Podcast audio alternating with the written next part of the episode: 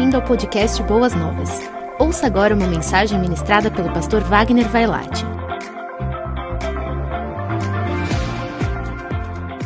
Então, dá uma olhadinha nesse esboço que você recebeu. Você vai aprender hoje um segredo para você entender claramente, absolutamente, o livro do Apocalipse. Se você entender esse esboço, você vai entender quase tudo do Apocalipse. Então, antes de falar das igrejas, é, dá uma olhadinha aí comigo. Aqui eu tenho aqui nas minhas mãos, as secretárias ficaram coloridinhas. Depois vou pedir para o pessoal da mídia pregar, pegar essa e colocar como recurso lá no aplicativo da nossa igreja. E se você não tem ainda o nosso aplicativo, por favor, baixe o nosso aplicativo para que a gente possa ajudar vocês. Então vamos fazer o seguinte, ó. Primeira coisa, Dá uma olhadinha aí na palavra igreja. Você está vendo aí? Ó, está sendo projetado lá. Alguém deixou de receber essa folha? Levante a mão. Olha, diáconos, olha, temos aqui a nossa irmã querida, temos ali também um outro irmão. Lá também, olha, o pessoal aqui desse lado não recebeu, viu, diáconos? Olha, aqui, ó. Bem aqui, faz favor de distribuir. Este esboço também vai ficar como recursos do estudo do Apocalipse. Ó, vamos prestar bem atenção, tá? Se você quiser olhar para o quadro maior, não tem importância, mas vamos fazer o seguinte: você está vendo aí na sua esquerda a palavra igreja. Então tem igreja de Éfeso, Esmirna, é, Pérgamo, Tiatira, Sardes, Filadélfia e Laodiceia. Então, sempre quando você olhar para o Apocalipse, você tem que entender assim: o número 7 significa perfeição. O número mais que perfeito para o judeu é o número 12. Há uma numerologia que fica sempre por detrás das páginas do livro sagrado. Então, lembre-se, sete é um número importante.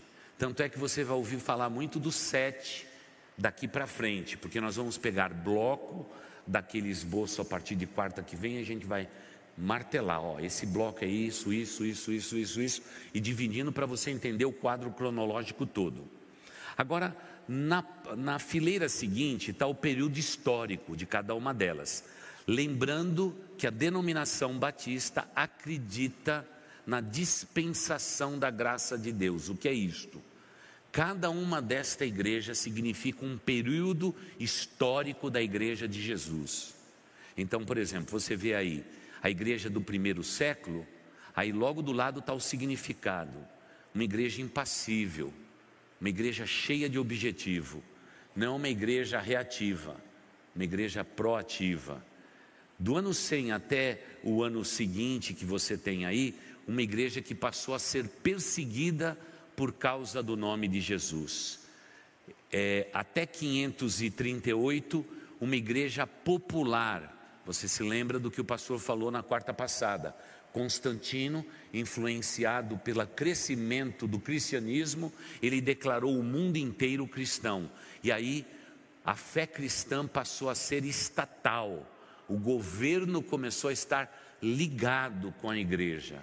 E aí começou uma corrupção muito grande. Uma igreja, uma denominação não pode estar ligada ao Estado.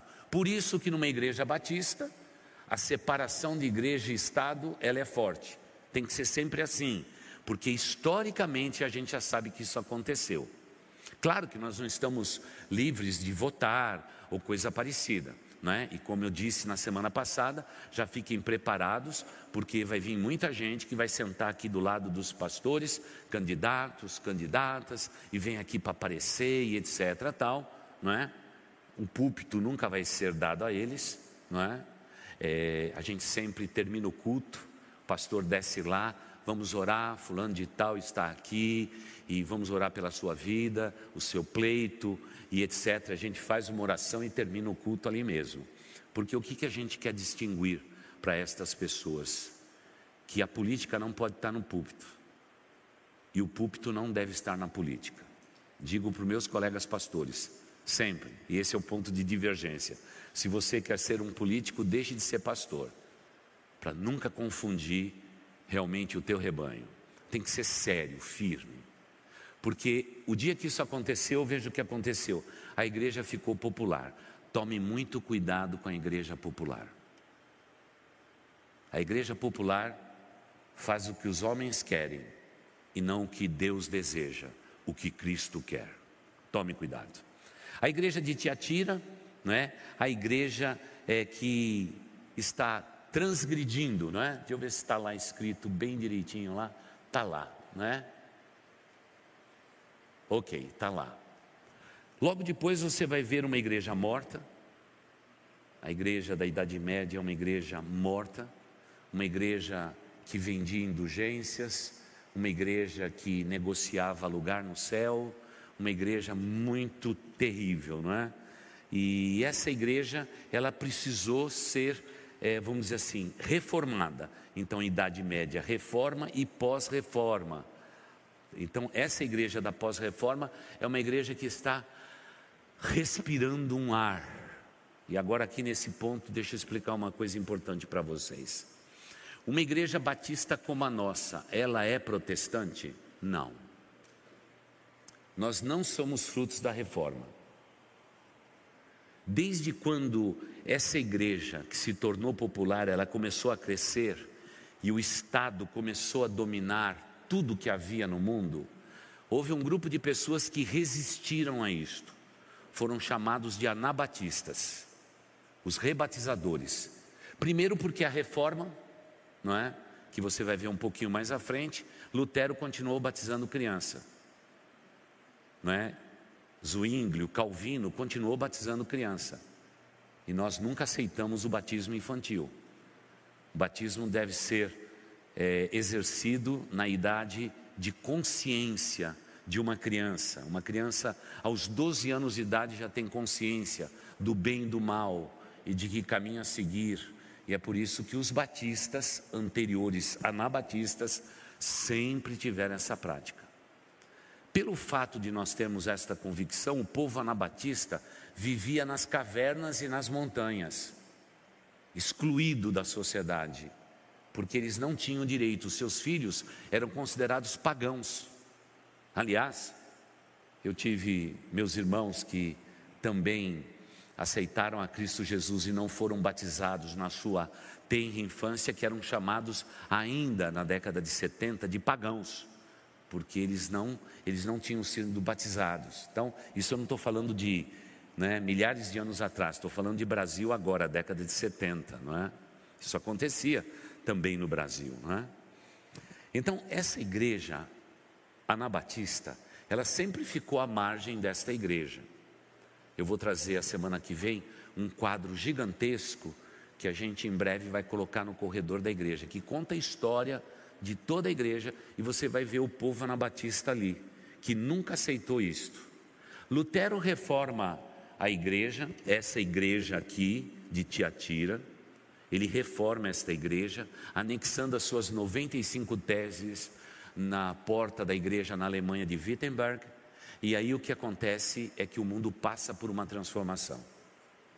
Só anos depois, quando a igreja separatista que descolou do movimento reformado de Lutero, esta igreja voltou para a origem e começou a batizar as pessoas respeitar o livre-arbítrio das pessoas.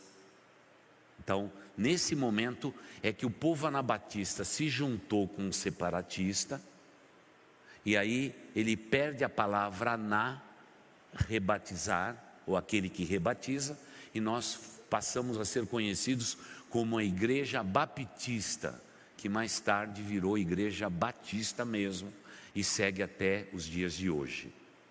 O movimento desta igreja foi europeu, mas se concentrou principalmente na Inglaterra é, e depois logo na Alemanha e Holanda. Então, esse tripé é onde o povo batista teve mais liberdade. Houve perseguição principalmente aos batistas mais conservadores, que eram chamados naquele tempo de puritanos. Então, quando isso aconteceu, as Américas já tinham sido descobertas, e aí que começa então a história da América do Norte com a chegada daquele grande navio Mayflower, e chega lá na Nova Inglaterra, no norte dos Estados Unidos, e aí começa a história do povo batista como nós conhecemos e a nossa igreja está afiliada, não é? A igreja da Convenção Batista do Sul dos Estados Unidos. Antes de edificar as suas casas, o povo edificou a sua igreja e esses peregrinos pontuaram esta convicção, naturalmente se multiplicou e hoje nos Estados Unidos a maior denominação é de fato a denominação batista. E então, quando a gente olha para tudo isso, a gente descobre claramente, é importante que você saiba que nós entendemos o movimento protestante, só que o nosso povo, os nossos ancestrais de fé, eles precedem a reforma eles são os anabatistas. Por favor, dedique um tempo da sua vida para estudar o povo anabatista. Daqui a pouco você vai entender porque eu estou explicando tudo isso. Daqui a pouquinho. Logo depois vem uma igreja com ardor missionário muito grande. Por quê? Foram exatamente esses homens na Inglaterra, num pedacinho da Alemanha, da Suíça, da Suécia e da Holanda, é que começaram então esse movimento missionário global. E nós somos frutos desse movimento.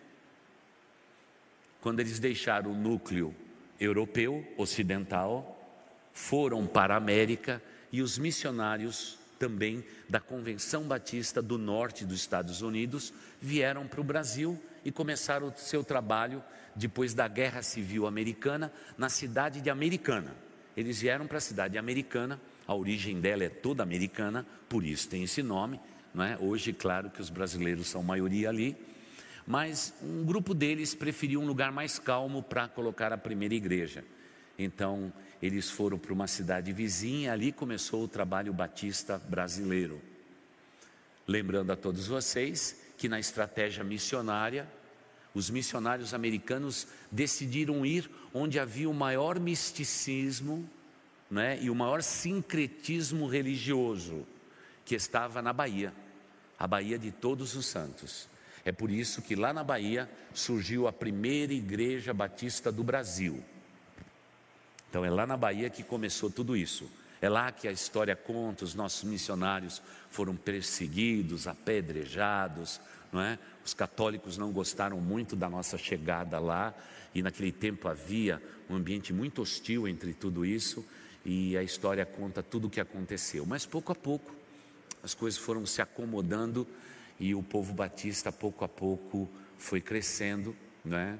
Hoje acredita-se que nós estamos chegando quase a 2 milhões de batistas da Convenção Batista Brasileira, né? Não estamos falando de batistas regulares, é, batistas da Missão Média Americana e todos os outros batistas é, que existem no Brasil. Só estamos falando da nossa denominação mesmo. Então, essa igreja de Filadélfia foi igreja missionária, a igreja que acendeu o amor mesmo, não é? E tanto é que ela liderou um grande reavivamento que houve em todo o mundo naquele tempo. Muito gostoso falar disso. Tanto é que se você for para Chicago, você pode é, visitar o Instituto Moody lá em Chicago e você vai ficar boquiaberto com o movimento missionário desse que nós estamos falando, que partiu da Inglaterra, foi para os Estados Unidos, os Estados Unidos realmente se espalhou pelo mundo inteiro, não é? Então você vai poder ver isto. E por favor, quando for em Chicago, não deixe de visitar é, o museu de Billy Graham, não é? Pastor Batista, como nós, e que fez uma grande obra. Ele na na escola, né, no colégio, na semi-universidade onde ele estudou, existe o museu dele. Quando você for para lá para Chicago, não perca é, essa oportunidade, é maravilhoso. Principalmente o final do tour. Todo mundo termina de joelho aquele tour, porque a gente chora e derrama nossas lágrimas pelo grande amor de Jesus Cristo, tá bom? Passe por lá. Aí vem a igreja de Laodiceia, que nós somos a igreja de Laodiceia. Uma igreja morna, uma igreja que não é nem fria e não é quente, é uma igreja morna, uma igreja acomodada, uma igreja muito tranquila, uma igreja que se acostumou a ser servida e não a servir o grande Deus. Então você percebe que sete igrejas, sete períodos de tempo, sete dispensações da graça de Deus, e aí você começa a entender o Apocalipse. Todas as vezes que você encontrar uma figura do Apocalipse, primeira coisa que você tem que entender, buscar o significado. Olha, olha aí a terceira coluna, o significado disto. Para você entender o Apocalipse, você tem que entender o significado, o símbolo que está por detrás disso tudo. Então tem a numerologia e tem o significado. Então são taças derramadas, você tem que entender na linguagem bíblica o que significa taça sendo derramada. É trombeta sendo tocada, você tem que entender o que significava trombeta tocada, não é? O chofar que eles tinham naquele tempo. Não é? Se são selos que são abertos, qual o significado de selos? Então é sempre assim: sete igrejas, não é? Sete períodos de tempo, então nunca esqueça do tempo. Tempo terrenal, tempo que nós estamos aqui, o tempo do relógio, Cronos, tá? Cronos. Então você sempre tem que olhar. Olha o texto bíblico do Apocalipse. Então você diz assim: qual é o tempo? Qual o significado? E aí você vem ali do lado. Qual que é a próxima coluna, não é? Onde está Jesus nisto? Você não pode perder Jesus. Por quê? Então vamos lá repetir para quem está aqui a primeira vez.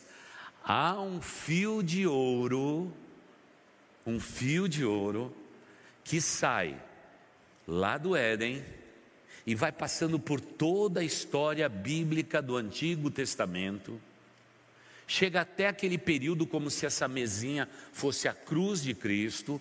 Tem um período em que 400 anos é aquelas folhinhas branquinhas que você tem ou tinha, né? Porque agora estão economizando até estas, não é? Mas nas Bíblias boas antigas tinha quatro folhas que você passava. Significa 400 anos em que Deus não falou, não houve revelação. E aí, na plenitude do tempo, vem Jesus, o fio de ouro continua, o fio de ouro continua, até o silêncio de Deus atesta esse fio de ouro. Esse fio de ouro, ele é colocado no sepulcro, ao terceiro dia ele ressuscita. Ele fica um período de tempo sobre a face da terra e depois ascende aos céus. No momento em que Jesus ascende aos céus, não há dúvida, Deus quer esclarecer. É como se Deus dissesse: enquanto João vai escrever o seu livro do Apocalipse, para falar para onde esse fio de ouro vai. Varões galileus, fechem a sua boca. Esse Cristo que vocês estão que viram subir, ele vai voltar para buscar vocês. O fio de ouro prossegue e estamos nós aqui em 2022, aqui, vivendo esse tempo, nesta igreja denominada por esses anos que se passaram uma igreja indecisa, uma igreja morna, uma igreja que faz caridade, mas não faz missões, se faz missões, não faz caridade. Os crentes estão mais sentados nos bancos do que servindo a Deus. Os crentes estão mais sentados no banco do que testemunhando de Cristo Jesus, uma igreja morna. E o fio de ouro vai prosseguir e nós vamos acompanhar isto. Por isso é que nós temos que dizer o seguinte: onde está o fio de ouro? Se você quer entender o Apocalipse, entenda a cronologia do tempo, entenda o significado das figuras, não é? entenda o significado das figuras, mas sempre esteja olhando para Jesus. Onde está Jesus nisto? E é o que nós vamos fazer a partir de quarta-feira. A gente sempre terá isso aí, ó, qual é o período, qual é a data, quantos anos vai demorar, onde está Jesus, o fio de ouro? Onde está Jesus? É muito importante. E aí nós vamos sempre entender o seguinte: o que Jesus está dizendo através dessa relação, é, dessa, dessa manifestação, desta revelação, o que ele está falando de cuidado e privilégios. Por isso que a gente sempre vai olhar para a linha do tempo onde esse fio de ouro vai e vamos ver também aquela parte onde que a igreja já está arrebatada e agora existe uma outra uma outra dimensão, não é? Uma outra dimensão que vai correr paralela no tempo ao tempo daqui. Mesmo que esteira, já estejamos no Kairos de Deus, no tempo de Deus, essas duas linhas vão ficando assim até chegar aquele arco da eternidade.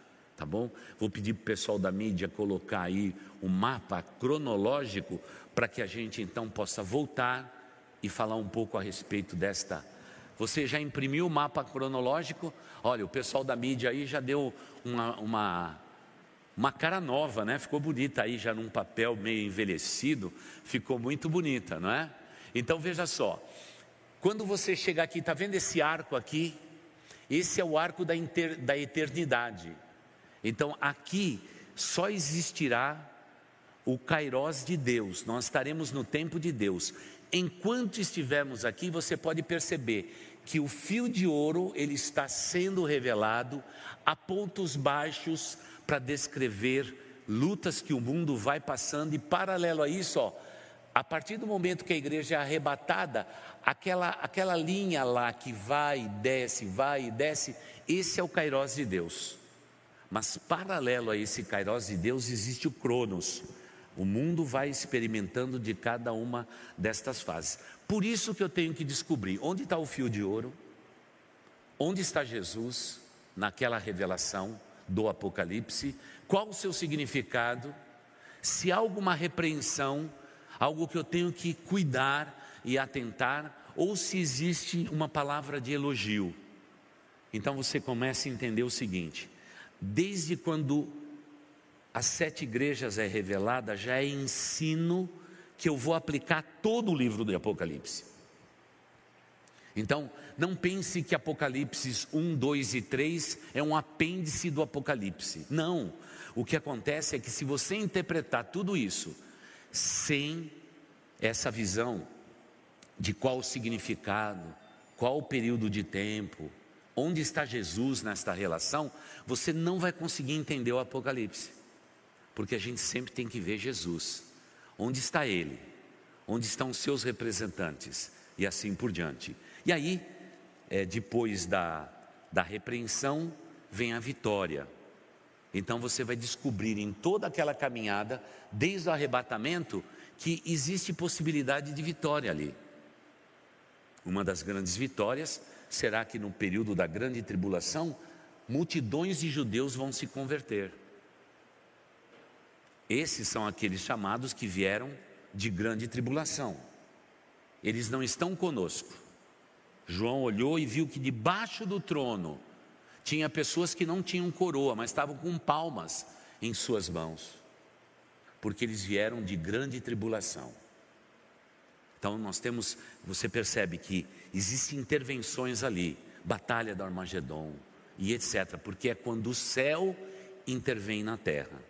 Porque se o Espírito Santo de Deus é retirado, não é que o Espírito Santo não possa habitar na terra. O Espírito Santo de Deus é, é, é, tão onipresente quanto Deus, irmãos. Ele é Deus. E não é Deus de terceira categoria, é de primeira categoria. Deus Pai, Deus Filho e Deus Espírito Santo. É Deus, não é? Claro que ele está em qualquer lugar que ele queira estar, mas numa linguagem simbólica a gente diz assim: o Espírito Santo de Deus vai ser retirado porque ele foi dado para a igreja, na época da graça de Deus. Quando a igreja é levada, o Espírito Santo é levado. Por isso que os homens vão tentar se matar e não vão morrer. Eles vão mutilar o seu corpo e não vão morrer. Vão sofrer ainda mais, porque isto é grande tribulação, como nunca houve em toda a história da humanidade. Pastor, mas e se pular do alto de um prédio? Vai se arrebentar todo e vai sofrer. Não porque Deus queira isto, porque afinal, desde o primeiro ano da era cristã, a igreja de Cristo Jesus, com seus altos e baixos, estão dizendo: Jesus vai voltar, se arrependa dos seus pecados, receba Cristo Jesus, venha conosco para os céus. Mas o homem continua ainda na sua ignorância, a sua teimosia. E como aconteceu no tempo de Noé, Noé passou pregando 120 anos e dizendo: uma grande inundação vai acontecer sobre a face da terra. vai chover dos céus e a terra vai ser visitada por muitas águas. Não tome aquele povo como muito incrédulo, porque até então nunca havia chovido sobre a face da terra. Não havia chuva. Havia assim um orvalho grosso que caía sobre a face da terra e fecundava toda a terra. Aí aparece aquele louco dizendo: Vai chover. Todo mundo diz assim: Nunca choveu. O céu nunca derramou água. Como que vai haver uma grande inundação que vem do água, dos céus? Da mesma forma que a igreja hoje está dizendo: Jesus vai voltar. A turma olha para nós e diz assim: Voltar? Que nada, isso não existe. Essa história é a história que vocês estão contando. A gente se parece com Noé. A gente está dizendo: se arrependa, entra na arca, seja salvo. E a turma está dizendo: nunca choveu. E Jesus? Há quanto tempo que a igreja está esperando Jesus voltar? Vocês vão ser os próximos iludidos a respeito da volta. Da mesma forma que não choveu, aquele povo não tinha testemunho da chuva, não é? Quando nós falamos que Jesus vai voltar, todo mundo vai dizer: não vai chover. Por isso que Jesus disse: como aconteceu no tempo de Noé, acontecerá naqueles dias. A minha igreja vai estar pregando e dizendo: entra na arca, porque a arca está pousada. Olha as portas dessa arcona que Deus nos deu. Todos podem vir, mas curioso que nem crente quer vir aqui de quarta-feira. Por isso que naquele dia do arrebatamento, vai ter muita gente vindo aqui dizer assim: cadê a igreja? Mas eu fui membro da igreja. Pastor Wagner me conhece. E até naquela série Deixadas para Trás, eu adoro aquela série. Porque o pastor principal sempre sobra. E os auxiliares ficam. É, é a série Deixados para Trás. Se você não tem a série Deixados para Trás, por favor, né? Então eu fico muito satisfeito, eu treino bem os pastores auxiliares, viu Adalberto? Eu treino bem os pastores auxiliares para que se eles ficarem, não é? Pode ser o pastor principal da igreja, não tem importância. Tudo isso para brincar com vocês, porque a minha equipe vai subir.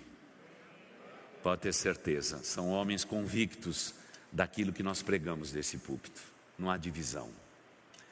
Querida igreja, é por isso que eu tenho que entender cronologicamente qual é o tempo. Vamos olhar de novo para o quadrinho que está na sua mão? Cronologicamente, qual é o tempo?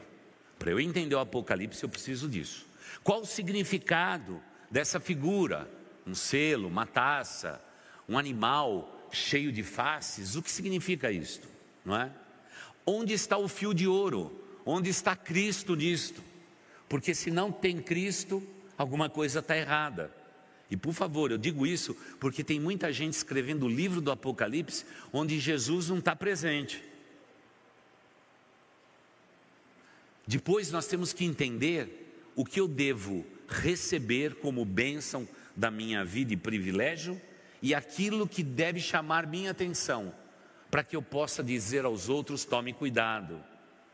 E depois sempre pensar na recompensa da eternidade. Se você acompanhar cada uma destas colunas, olhando para o livro do Apocalipse, amanhã a sua leitura já será diferente. Vai ser completamente diferente. Porque você vai pegar cada um daqueles aspectos e dizer: qual é o significado? Onde está Jesus nisso tudo? O que, que eu devo observar? Qual é a qualidade de tempo naquele quadro que a gente acabou de ver ali? Onde que se encaixa tudo isto? Quando eu olho para tudo isso, eu consigo interpretar o Apocalipse de uma maneira maravilhosa.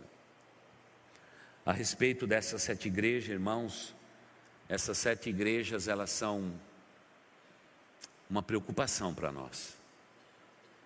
Não vamos olhar para as igrejas do início dessa história, mas vamos olhar para a Laodiceia.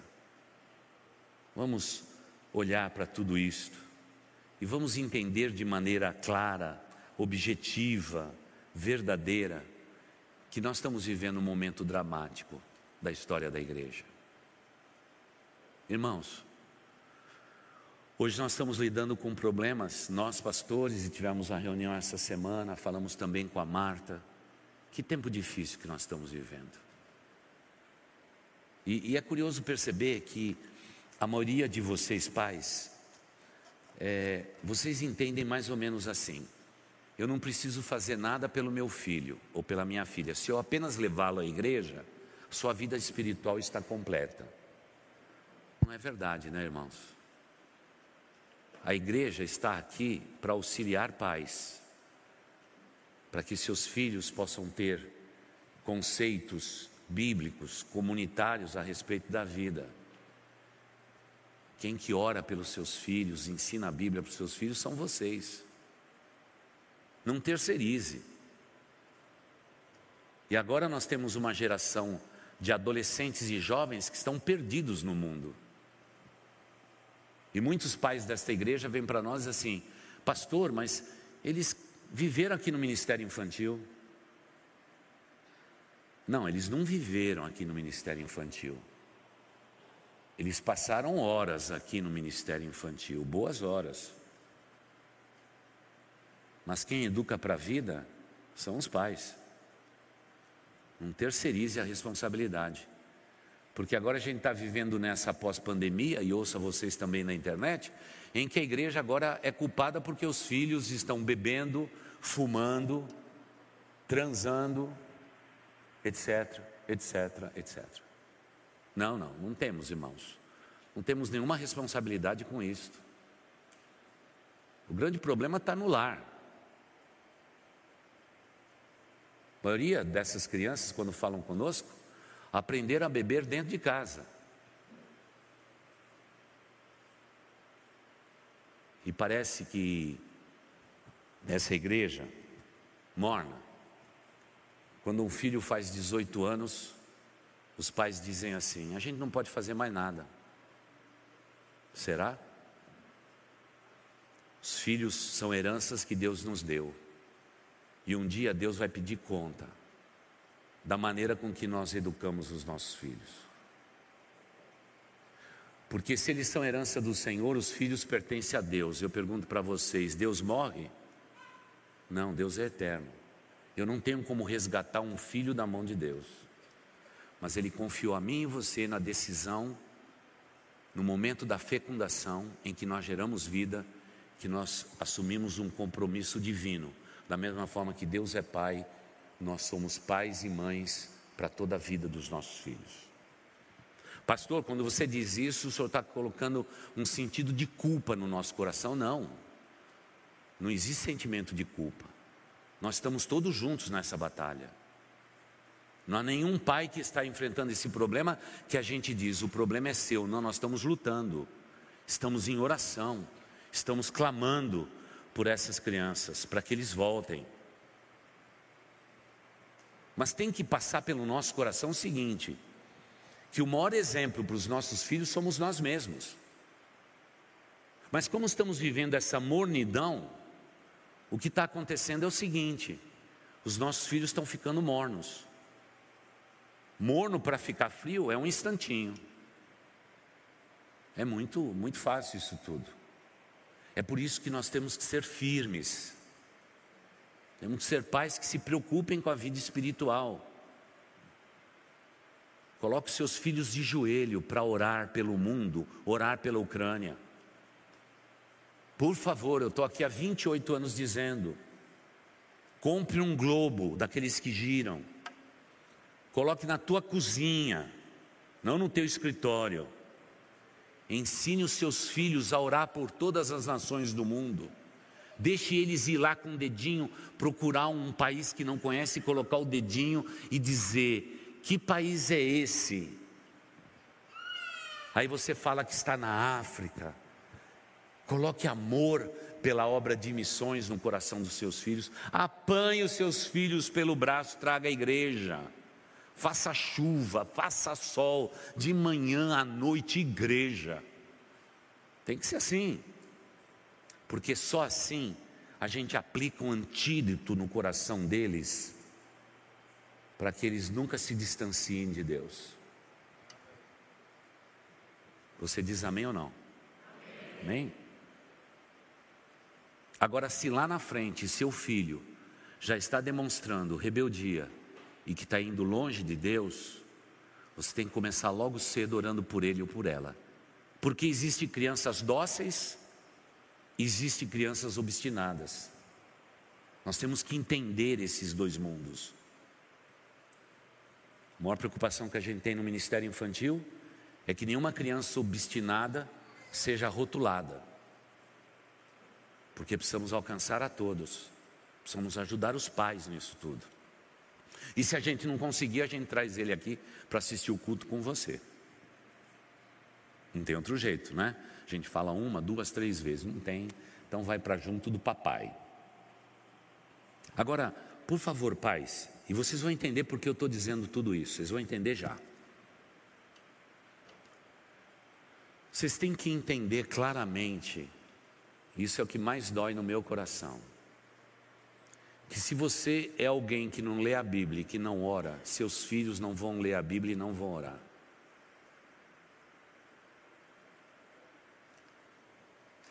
Isso tem que ser sério. Cada homem que está aqui, nos assiste pela internet, por favor, nesta noite comece a jornada da tua vitória para com os teus filhos. Vai lá para aquele berço, para aquela cama bonita que você deu. Você, pai, tua voz masculina determinou muito da vida do seu filho e da sua filha, porque quando eles ainda estavam na barriga da sua mãe, da sua esposa, desculpe, no, ventre da mamãe, o toque feminino era visível, inseparável, mas aquela voz grave, aquele pai pondo a mão naquela barriga, transmitiu valores eternos para os seus filhos. Essa mesma voz que, assim, quando eles têm compreensão, tem que ir lá e dizer assim: Filho, papai veio aqui para orar por você. Filha, o papai veio aqui para orar por você. Figura de um pai vindo e orando pelo filho, orando pela filha. Essa, é, esse é o maior legado que você vai deixar para a tua descendência. Herança você faz com o teu braço, legado você faz com a tua espiritualidade. Com o teu braço, com a tua força, você conquista a riqueza e deixa a herança para os seus filhos. Legado é no pé da cama em oração. É uma mãe piedosa lendo a história bíblica para os seus filhos. E a gente não pode abrir mão disso. Eu também tive filhos. A maioria deles perguntava sempre a mesma coisa: pai, mas nós temos que ir de novo para a igreja? De novo, filho. De novo, filha. E olha, cresça rápido, porque vocês precisam trabalhar na igreja. Porque crente que não serve a igreja do Senhor Jesus não serve.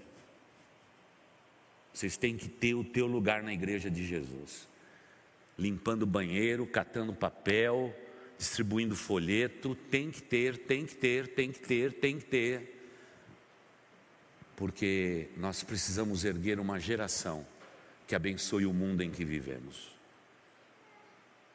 Eu estou dizendo tudo isso como um exemplo apenas. E por favor, é que eu falo muito para casais, não é? Aqui eu já estou cansando, porque estou aqui há 28 anos, a turma já está cansada de ouvir o pastor.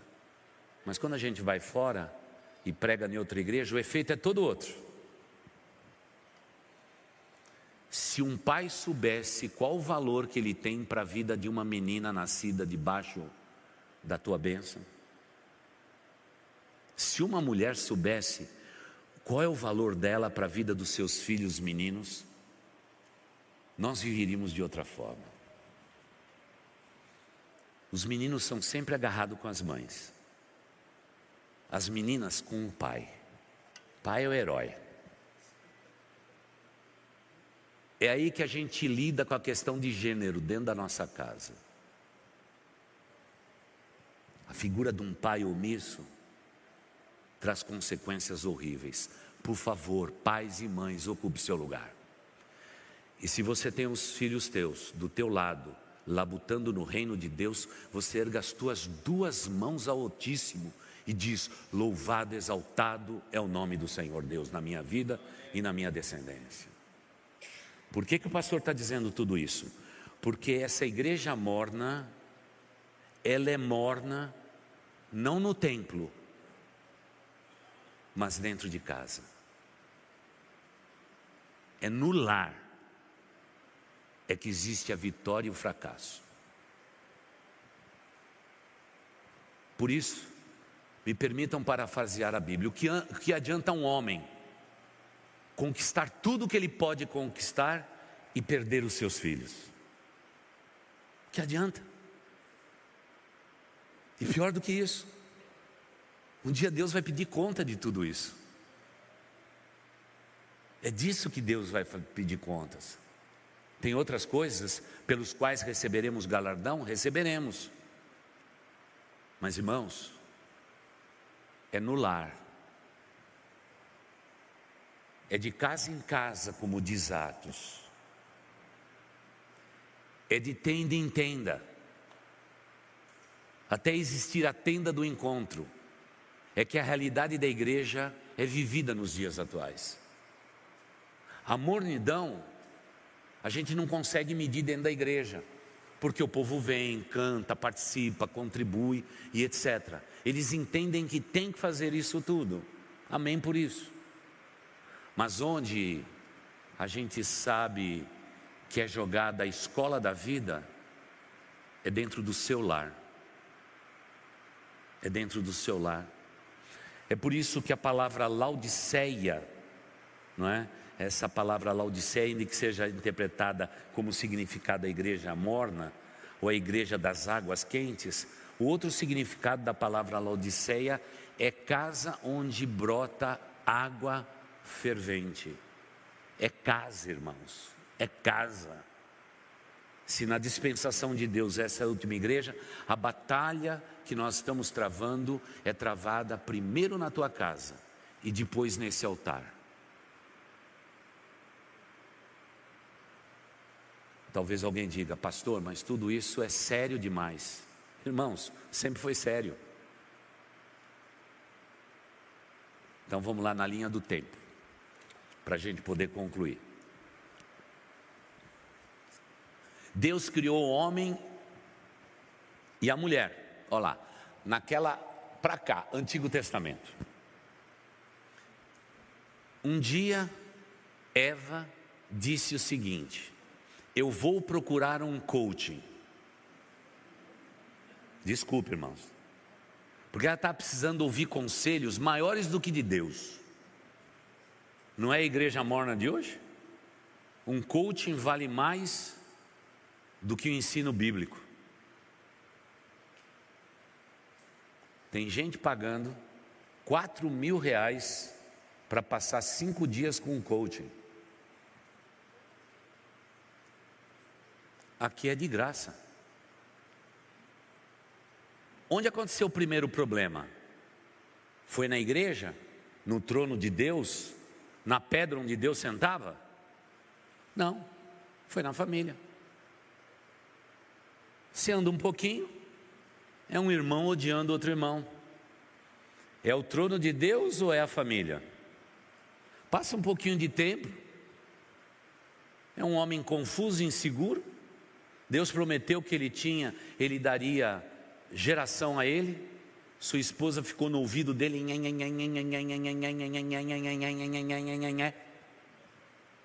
Ele disse: Tá bom, eu deito com a concubina.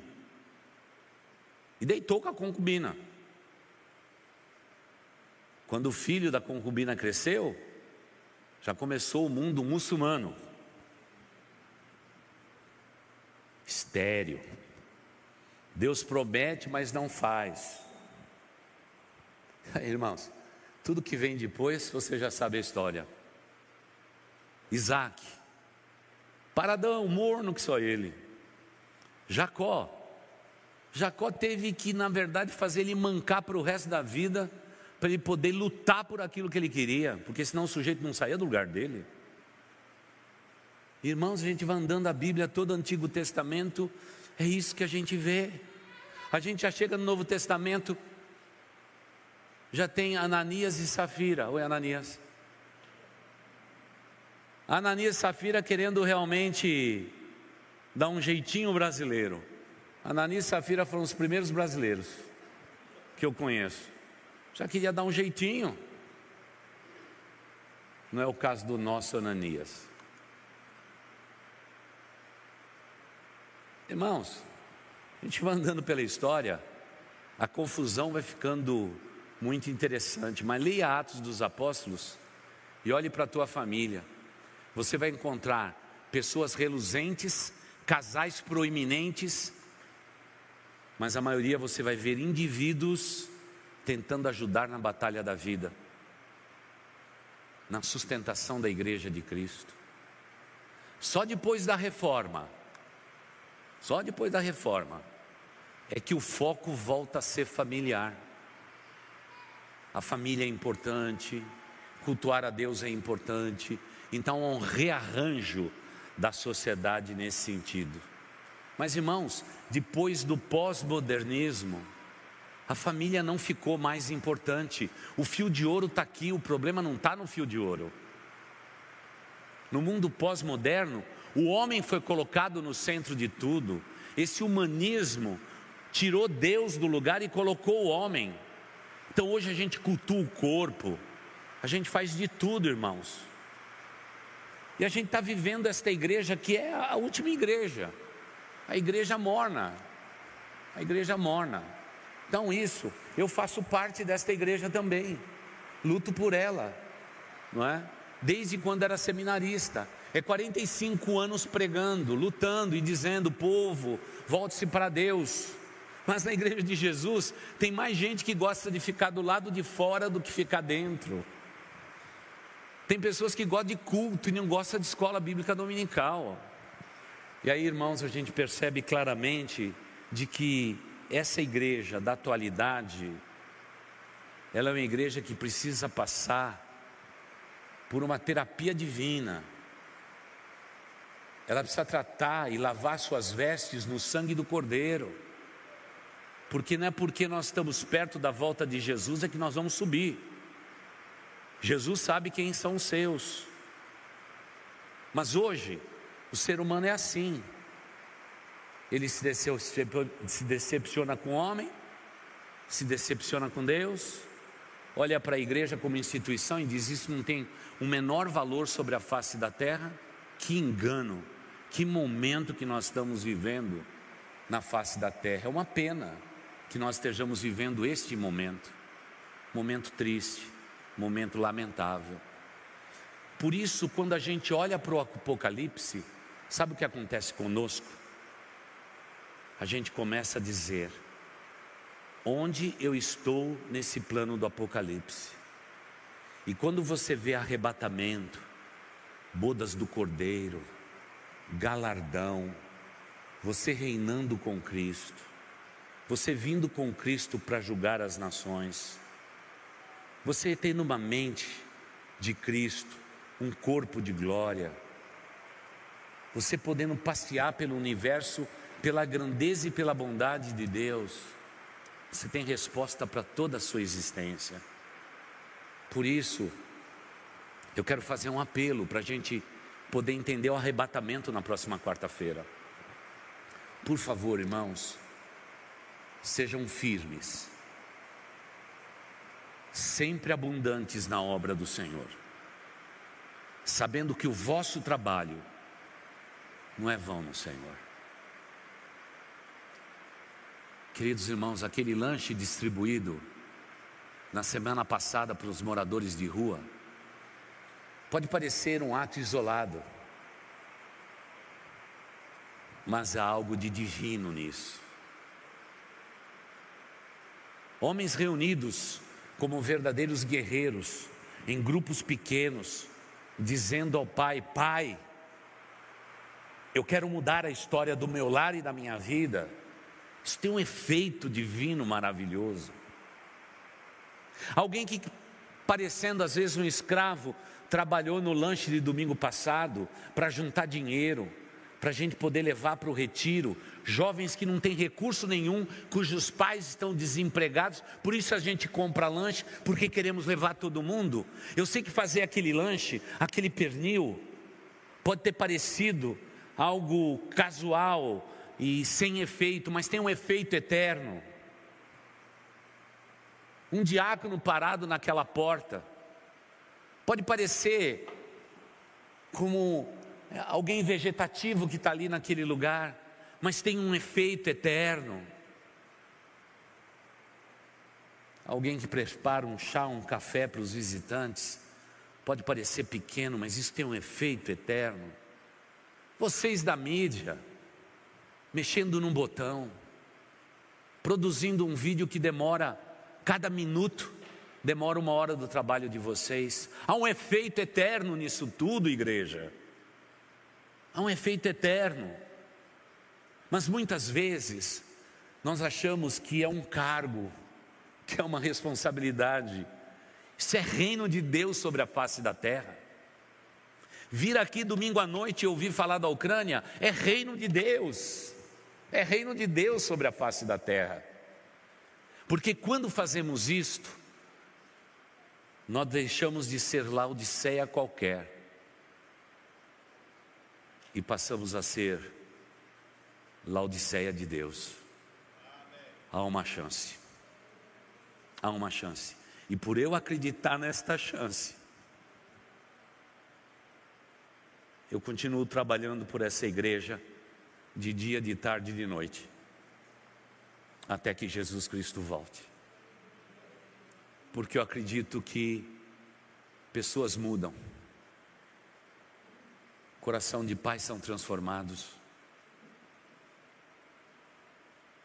Que jovens têm as suas experiências. E nós estamos juntos preparando a noiva de Cristo para o encontro com o noivo.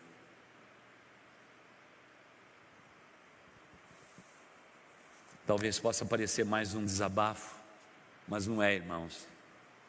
É por observação. E agora então, com Facebook, internet. Ah, irmãos, fica muito claro entender que a igreja morna desses dias está mais preocupada com as coisas deste mundo do que com as coisas de Deus. Por isso, irmãos, gostaria de orar agora e dizer para vocês: eu nunca vou deixar de orar, eu nunca vou deixar de crer naquilo que a igreja de Jesus é e sempre será aos olhos do Pai. A gente vai continuar na mesma luta, porque, amada igreja, queridos irmãos, é para isso que Ele nos tirou das trevas e nos colocou na Sua maravilhosa luz. E a gente está aqui lutando, lutando. E hoje, nas minhas anotações, eu me lembro anos atrás, quando eu passei mal nesse púlpito. Mas eu estava aqui. Saí daqui carregado porque os meus rins e meu corpo não conseguiam me manter em pé mais. A luta foi grande, foi feroz, mas em nenhum dia eu me esqueci daquele dia, há tantos anos atrás, daquele primeiro culto de meio de semana onde que apenas oito pessoas, porque era o que tinha, se ajoelharam junto comigo e nós fizemos esta oração. Pai, nós vamos limpar o batistério de toda aquela bagunça que está lá. Nós queremos batizar pessoas. E limpamos. E dissemos para Deus: Deus, faça a nossa igreja crescer porque senão essas portas vão fechar. Me lembro que o tesoureiro estava lá e disse: Pastor, sua oração foi muito bonita, ela precisa ser urgente, porque em agosto de 1994, toda a renda dessa igreja era R$ 1.200. Era tudo que essa igreja podia arrecadar. Parecia impossível. Mas Deus mudou a história de tudo isso. E agora, passado todos esses anos, eu acho que eu posso dizer, principalmente para vocês, que não deixa o pastor sozinho na quarta-feira. Pode ser que os outros me deixem sozinhos, mas vocês não. Para vocês eu posso dizer que eu amo esta igreja e vou continuar amando esta igreja até quando Deus disser: chega, teu ministério aqui acabou. E como que eu amo.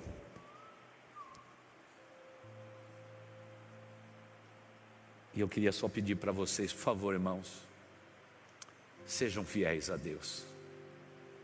Não a mim, fiéis a Deus. Que a Bíblia e a vida de oração seja proeminente na tua vida. Agora cuida do, daquilo que Deus te deu de mais precioso, que é a tua família. Minha irmã, meu irmão, lute pela sua família, porque nós geramos filhos para honrar e glorificar o Deus Altíssimo. Nós não geramos filhos para povoar o inferno. Lute por aquilo que é teu. Faça como Jacó faça do teu lar um val de jaboque, lute com Deus e, por favor, persevere, mesmo que um anjo descer na terra para contender com você. Lute, lute pelo bem maior que Deus te concedeu, que é o teu lar. Eu estava agora há pouco falando com os meus netos vendo o rostinho deles lá nos Estados Unidos. E a pergunta que eu faço sempre é a mesma: Você ama Jesus? Amo. Você ama o Dido? Dido é avô em russo. Você ama o Dido? Eu amo. E a minha neta Ana disse assim: Eu amo também a Igreja Azul. Eu queria estar tanto aí. Era tão bom ir de quarta-feira, porque a gente chegava antes, ficava correndo nos corredores.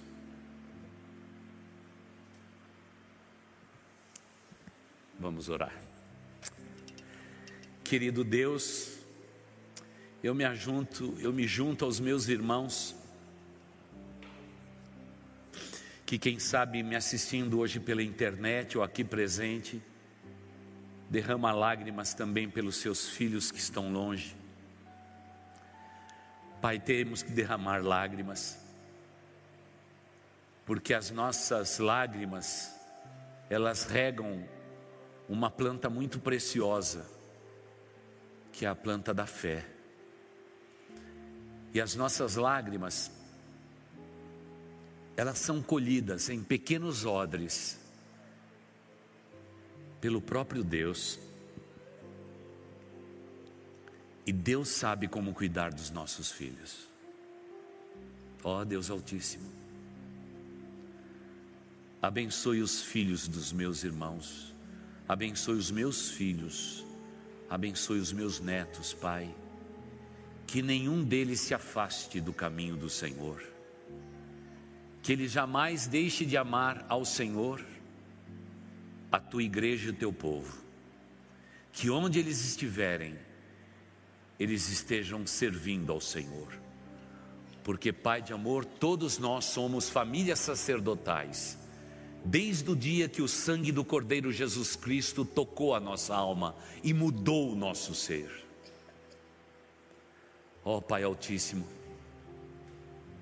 a mornidão da tua igreja não começa no templo, não começa nas nossas celebrações, A mornidão começa no nosso lar. Pai, que os nossos lares sejam altares erguidos nesta cidade, para a tua honra e para a tua glória, ó Deus. Que seja um monte alto, onde o Senhor é adorado. E Pai de amor, eu te peço pelo nome de Jesus Cristo, teu Filho, se o maligno tem sido andado na vida dos meus irmãos, das minhas irmãs, dos lares representados pela nossa igreja. Pai de amor, pelo sangue do Cordeiro, eu te peço mais uma vez que o maligno seja rechaçado pelo nome de Jesus Cristo. Que ele bata em retirada da vida dos nossos filhos, ó Deus. Porque os nossos filhos foram gerados em amor para a tua honra e para a tua glória. Pai de amor, tira a mornidão da tua igreja desses dias e coloca o teu Espírito Santo em abundância na vida do teu povo. E que possamos, ó Deus, transformar o mundo que nós estamos vivendo através dos nossos lares. A mornidão, ela precisa passar. Ó Deus de amor, visita o mundo com um reavivamento espiritual como nunca se teve na história, ó Deus. E Pai de amor, eu te peço pelo nome de Jesus, que nenhum dos teus filhos sejam tímidos diante do mundo, porque a timidez não vem do Senhor, a timidez não convém a cristãos. Pai de amor, aonde estivermos, na face da terra, se entendemos que o fim está próximo, que possamos a tempo e fora de tempo falar de Jesus, é tempo de orar por pessoas, é tempo de falar do amor de Deus, é tempo de nos ajoelharmos, é tempo de buscarmos a tua palavra, é tempo de buscarmos a vida de oração completa e comunhão e intimidade contigo. Porque, Pai de amor, há alguém neste lar que está sendo dominado e perdido. Alguém tem que ser uma coluna, tem que ser um baluarte da verdade, se levantando nesta geração para abençoar primeiro o seu lar e depois disso abençoar o mundo em que estamos vivendo. E aí, sem dúvida alguma, ó Deus, o reavivamento vai chegar. Pai de amor, abençoe os homens de nossa igreja, que sejam genuínos sacerdotes. Pai, abençoe as mulheres da nossa igreja, para que sejam genuínas sacerdotisas. Pai de amor, abençoe os jovens adultos desta igreja, que mesmo sozinhos são cristãos genuínos, que te amam, que buscam a tua palavra, que incessantemente servem a igreja do Deus vivo. E Pai de amor, que tenhamos a preocupação com o reino de Deus sobre a face da terra e que por ele possamos orar dizendo a cada dia: que o teu reino venha, que seja feita a tua vontade, assim na terra como no céu. E esta, Pai, é a nossa oração e nós a fazemos no nome de Jesus Cristo. Amém e amém. Você ouviu o podcast Boas Novas? Não se esqueça de seguir nosso canal para ouvir mais mensagens que edificarão a sua vida.